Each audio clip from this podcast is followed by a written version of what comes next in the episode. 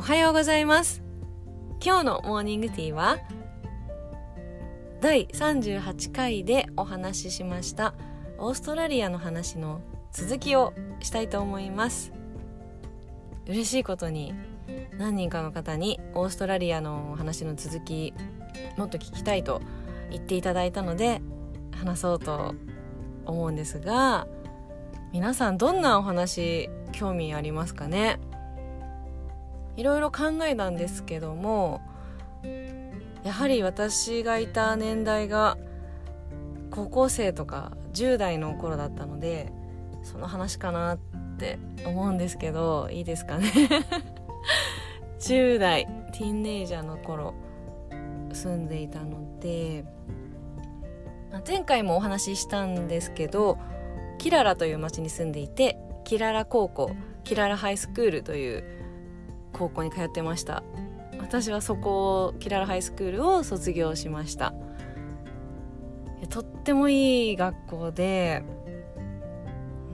ほのぼのとしたような空気が流れてましたね。どんな高校かと言いますと制服はですね結構可愛くて 白のシャツに緑深緑のチェックのスカートでした。で緑のネクタイ男の子。あでも女子もかな。ネクあでもまあ普段はつけてなかったな。清掃の時だけつけなきゃいけなかった気がするんですけどジャケットとか。そうそうそう。でオーストラリアのカラーって緑と黄色なんですよね。なので体操着は下が緑のパンツハーフパンツ上は黄色のポロシャツでした。もうこれはもうオーストラリアあるあるというか 緑と黄色のものが多いです。基本、まあ、サッカーとかオーストラリア代表とかそんな色ですよね確か。なので、まあ、スカートも緑系でまあでも紺色のスカートの学校とかもいっぱいあるんですけどキララハイスクールは深緑のチェックのスカートでしたね。可愛かったです確か制服が。でまあいろいろ話したいことあるんですけど、まあ、簡単にざっと言いますといろんな国の人たちが通ってる高校でした。オーストラリア人だけではなかったです30%か40%ぐらいがアジア系の高校でなので自分と日本人のような見た目の人たちがたくさんいて、まあ、そういった意味でも安心感もあるような馴染みやすい環境でしたね。全員オーストラリア人ってわけではなかったな。なのでオーストラリア人とアジア系の人たちのこうみんなでこうミックスして楽しく過ごしているような感じでした。でもまあもちろん同じ国出身だとその国同士の人たちがこう仲良くなったりっていうのはまあ当然よくあって中国の人は中国で固まったりとか韓国の人は韓国で固まったりっていうのはまあ少なからずというか、まあ、大体そういう傾向にはあるけどそういう変な壁があるわけではなくこういろんな国同士の交流は常にありましたね。なので私は香港の女の子とめちゃめちゃ仲良くなってずっと一緒に過ごしてましたね。3人で。大体もう何するにもあのランチとかは一緒に食べたりとか。でもずっと3人でいるわけではなくオーストラリア人の人とか人とかオーストラリアオーストラリアの人とか韓国の人とか台湾の人とかもう中国とかもうほんといろんな人たちとこう喋りながら過ごしてたっていう思い出がたくさんあります。何が日本と違うかなってもうすごい昔昔の話だけどいろいろ思い出していたんですけどそうだな。イベント系が結構違ったかなっていう気がします。日本の高校と日本の学校と。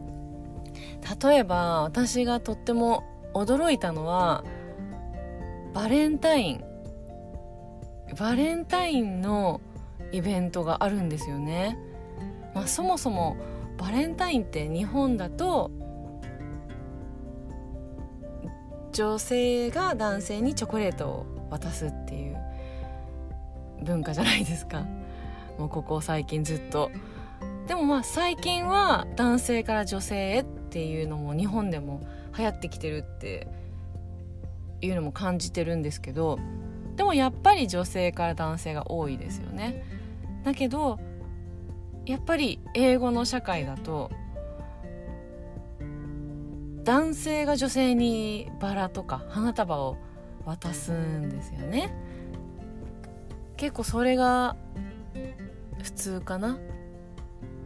っていう感じがするんですけど英語の社会だと。でオーストラリアの高校もバレンタインがそういうことがいろいろ起こるんですけど、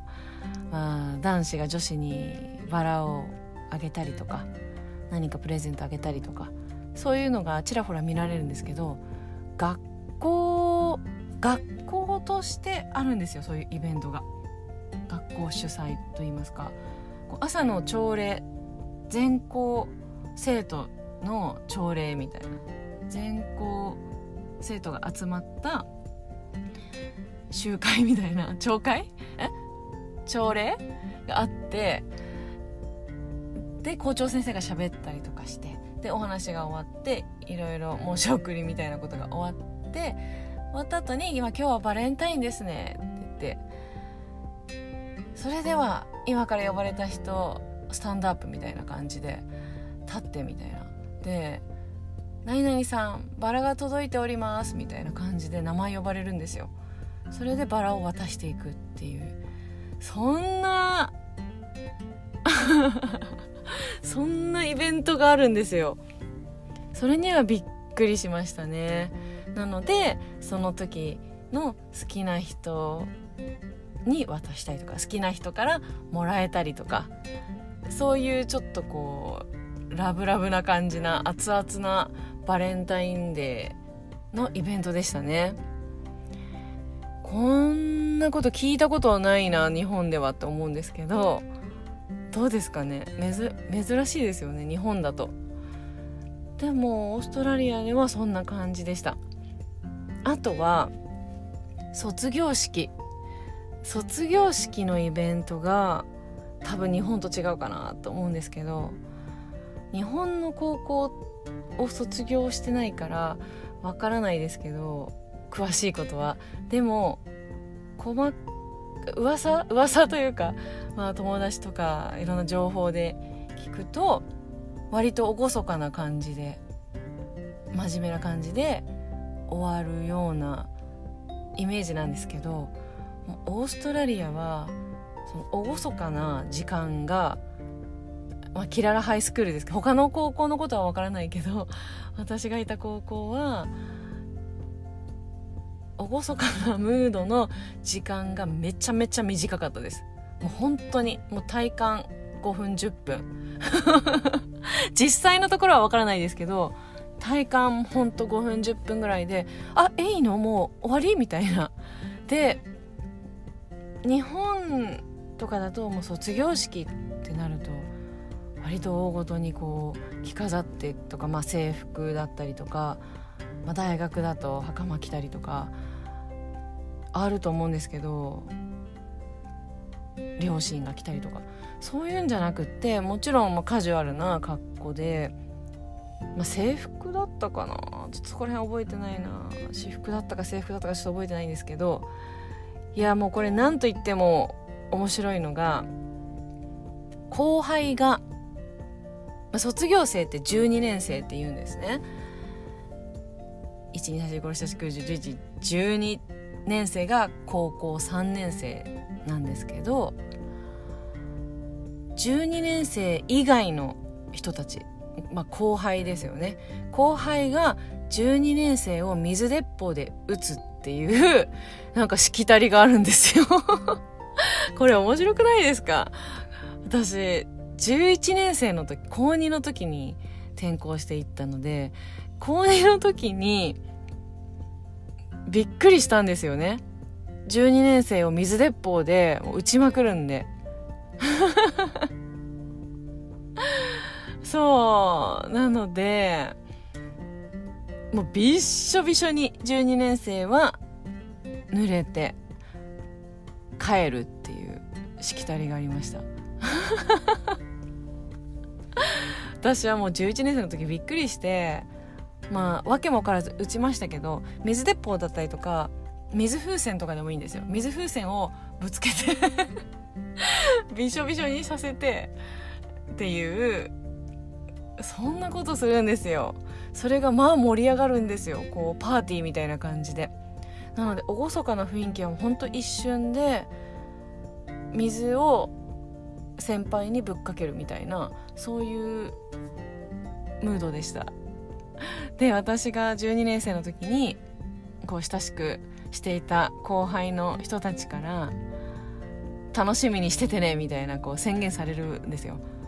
めっちゃめっちゃ打つからなみたいな。後輩の男の子とか男子とかに言われるんですよね。絶対もう狙ってあなたのこと打つからみたいなこと言われてまあ実際もう逃げまくるんです12年生って。卒業して。で逃げてキャーキャー言いながらにでも12年生はただこう当てられるだけみたいな。そんな謎な 卒業式でしたね。なのでもう記憶は水鉄砲しかないなっていう感じでこう卒業証書とかもうそういう記憶がもう一切ないですね。とにかく水浸しになるぐらいまでもう校舎もびしょびしょになるぐらいまで水鉄砲で浴びせ水を浴びせられるっていうそんな卒業式でした。まあ楽しいですけど楽しいですよね。なかなかこう他の国とかわからないからこれがスペシャルなのか変わってるのかこれが普通なのかとかも全然わかんないですけどそんな感じでしたね。いや面白いな。ちょっとずつ思い出してきました。うん。とに特に思い出に残っている学校のイベントはそんな感じだったかな。あとは運動会とかは日本と違って任意というか出たい人が出るとかいうシステムだったりとか してました。そう。で体育の授業でアイススケートをしに行ったりとかそんなこともしてたなとか いろいろちょっとずつ思い出してきましたけど面白いイベントがたくさんありましたね。いやちょっとオーストラリアの話まだまだし足りないなって思うんですけど水鉄砲でびしょびしょになる話のところで終わりたいと思います。また何か質問などありましたら聞いてください。では皆さん今日もいい一日になりますように。バイ。